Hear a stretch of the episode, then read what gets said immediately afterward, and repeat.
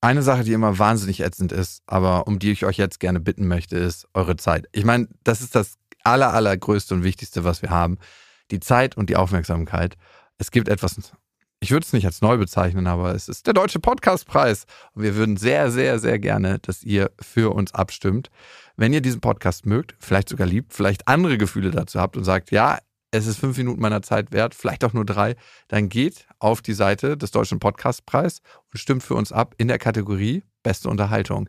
Und die Adresse lautet deutscher-podcastpreis.de und den Link findet ihr auch nochmal in den Show Notes.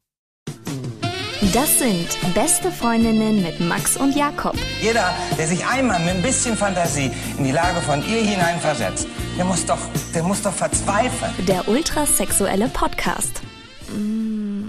Herzlich willkommen zu Beste Freundinnen beziehungsweise Frauen mit Humor. Beides ein Oxymoron, habe ich irgendwann mal in der Schule gelernt, aber ich weiß auch nicht mehr, was das ist.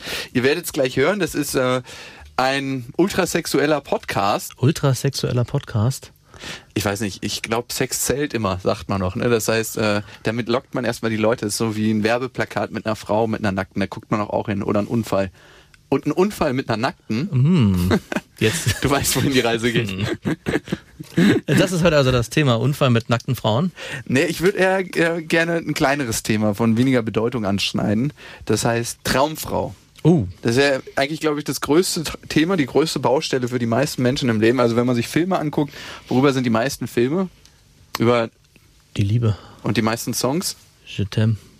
und das meiste Geld wird ausgegeben, Für Autos.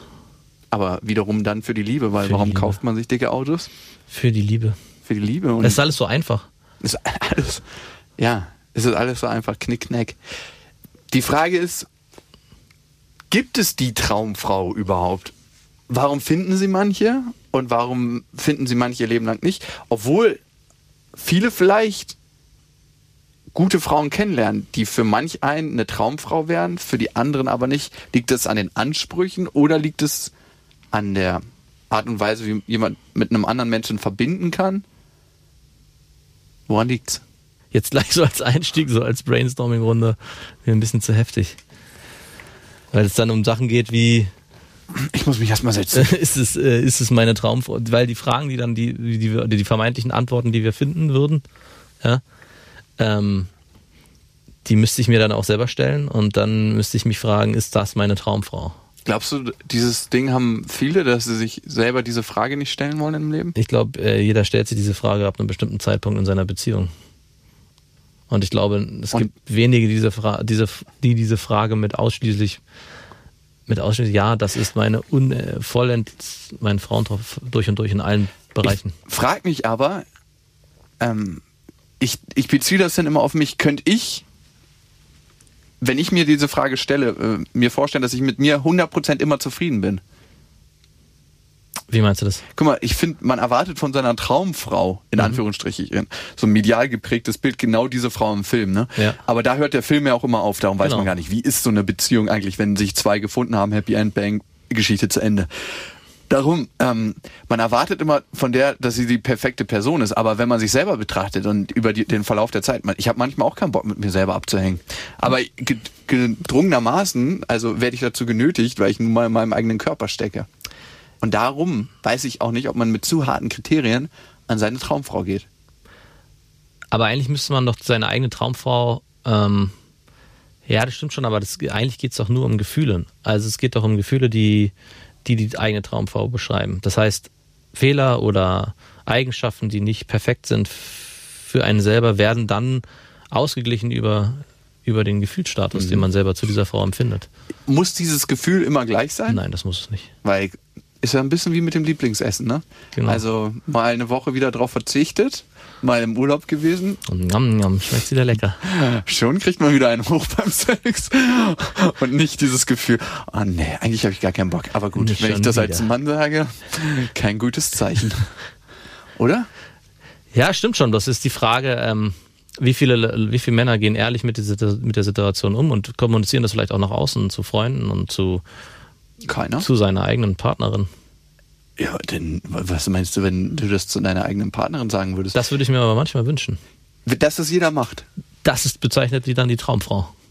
Wenn, wenn diese Thematik sich, wenn man sich mit dieser Thematik auch mit seiner eigenen Frau und Freundin auseinandersetzen Muss kann. man ja nicht mehr, wenn es die Traumfrau ist. Muss man nicht mehr, aber wie du schon selber auch gesagt hast, es gibt Situationen und Phasen im Leben, wo man das gleiche Essen nicht ständig immer wieder essen möchte. Und das ist auch bei der Traumfrau, denke ich so. Und diese Thematik aber trotzdem auch ansprechen zu können, dem Essen zu sagen, Mann, heute schmeckst du aber scheiße. Und die dann das Essen dann trotzdem äh, nicht in die Tonne zu schmeißen, sondern vielleicht am Nächsten späteren Tag Zeitpunkt wieder aufzuwärmen in der Mikrowelle. Ich denke, darum geht's auch. Ich denke, das zeichnet im Nachhinein an, irgendwann auch die Traumfrau aus. Aha.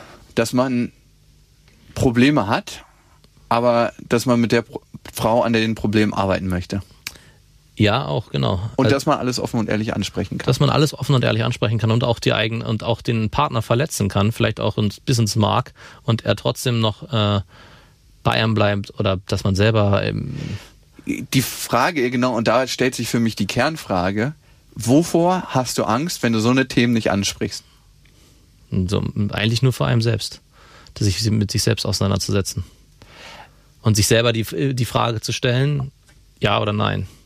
Und, und dann eine Endgültigkeit reinzubringen. Und was bringt das für Konsequenzen mit sich? die, die Konsequenz ist offensichtlich, wie ich schon gesagt habe, ist eine Endgültigkeit, die du reinbringst. Entweder es ist ein endgültiges Ende oder ein endgültiges Weiterleben zusammen. Aber kann man sich die Frage nicht immer und immer wieder Die stellen? kann man sich immer und immer wieder stellen. Und ich denke, das macht es auch aus. Man muss sich diese Frage immer und immer wieder stellen. Bist du heute meine Traumfrau? Bis heute meine Traumfrau. Aber ich finde es schon Wahnsinn. Ich meine, die Frage ist, lebt man nicht in einer Lüge, wenn man sich dieser Frage nicht stellt? Oder lebt man einfach in einem komfortablen Leben? Wir waren ja schon mal bei dieser Matrix-Frage und deswegen finde ich die super spannend. Will man, was würdest du machen, wenn du an dieser Stelle wärst, wo Neo oder wie er da heißt, Neo. Keanu Reeves, ähm, wo er sich entscheiden konnte? Gehst du in dein Leben zurück, wo du einfach alles hast, dein, deine geile Karre fährst, deine geile Frau bummst, dein geiles Haus hast mit der Kohle und so und äh, richtig komfortabel? Oder hast du die Gewissheit und weißt, was passiert, aber musst deshalb auch auf der anderen Seite der Matrix leben quasi? Und ich glaube, das, das ist die Frage, die im Kern getroffen wird. Das ist die Frage, die um die es auch im Leben immer wieder geht. Da geht es gar nicht, das ist, äh, da geht es ja nicht nur um die Traumfrau, sondern generell in allen Dingen im Leben. Pessimismus, Optimismus. Ähm, wo will ich hin im beruflich? Wo will ich nicht nur bei, bei der Partnerin, auch mit Freunden ist es genau das gleiche Thema. Ne? Da kann man sich auch leicht damit auseinandersetzen. Ich habe einen Freundeskreis, der besteht aus drei, vier, fünf, sechs, sieben Leuten und wir gehen gerne am Wochenende saufen, feiern, machen mal eine Grillparty und äh, das war's dann. und das war's dann. Also diese Frage ist, äh, also ähm, im Prinzip denke ich, die, die eine Traumfrau müsste oder muss, was heißt muss? Eine Traumfrau muss äh, genauso sein wie ein guter Kumpel auf der einen Ebene. Aber der Unterschied ist, dass man mit dem nicht schlafen will und muss. Und mit der Traumfrau muss man ab und zu schlafen und will's auch. Ja, ich finde, es trifft sehr gut im Kern. Ich finde, Tr- also ich habe es immer wieder gemerkt beim Frauen, wenn Frauen, wenn ich gemerkt habe, die Frauen passen nicht zu mir, dann hatte ich einfach keinen Bock mit den Frauen in Urlaub zu fahren. Hab's dann aber irgendwann trotzdem gemacht, weil ich, weil ich dachte, das gehört jetzt dazu. Genau. Und wenn dieser Punkt da ist, dann ist für mich eigentlich schon Ende im Gelände. Und mit der, Oder geht's da erst los? ach nee, Oder wenn du die Frage von vorhin dich so stellst, äh, dir so stellst in der Situation, äh, stellst du dir auch die Frage auch, ähm, ist der Partner der richtige oder der falsche aus den und den Gründen? Oder äh, kannst du mit dem noch weiter wachsen oder kannst du mit dem nicht weiter wachsen? Und äh, Langeweile oder äh, ist es vielleicht auch eine Phase, die man aushalten muss? Ist es vielleicht auch ein Punkt, der irgendwann kommt an, an, im Leben? bin ich selber langweilig, ist auch da die Frage. Genau, bin ich selber langweilig? Ja. Ich meine, man projiziert es immer ziemlich einfach, das so de, dem ähm, der Traumfrau in die Schuhe zu Genau. schieben, dass alles an der liegt. Und Ja. äh, vielleicht könnte man sich selber auch mal einen Schuh anziehen und sagen, hey. Aber ich finde es eigentlich sehr komfortabel, dass der Traumfrau Ja, alles finde ich auch. Lieber, lieber neu, neu anfangen. Und Neuanfang ist immer spannend. Das ist so, als ob man ein neues Gericht auf der Karte probiert. Frisch und frei. Frisch und frei. Um alle neuen Fehler wiederkommen zu lassen. Und das Lustige ist ja, die Thematiken, die man mit der letzten Frau hat, hatte, kommen Mhm. meistens mit der neuen wieder. Eigentlich immer eins zu eins. Und da muss man sich dann letztendlich fragen, hat das wirklich was mit dieser neuen frischen Frau und wer weiß sie das alles? Ich, Hat das was mit ihr zu tun? Und die Antwort ist natürlich klar. Die hat sich abgesprochen mit der Ex und ähm, hat gesagt, die und die Themen musst du ansprechen bei dem, dann kommst du auf den richtigen und goldenen Pfad. Hey, was, ja, Spannendes Thema nach wie vor. Traumfrau ist schwieriges Thema. Ja, ich, ich glaube, ich, ich glaube, wir machen daraus einen zweiten Part. Also ich finde, das sollte so ein Cliffhanger werden, wo man einfach sagt, das nächste Mal gehen wir dann noch rein.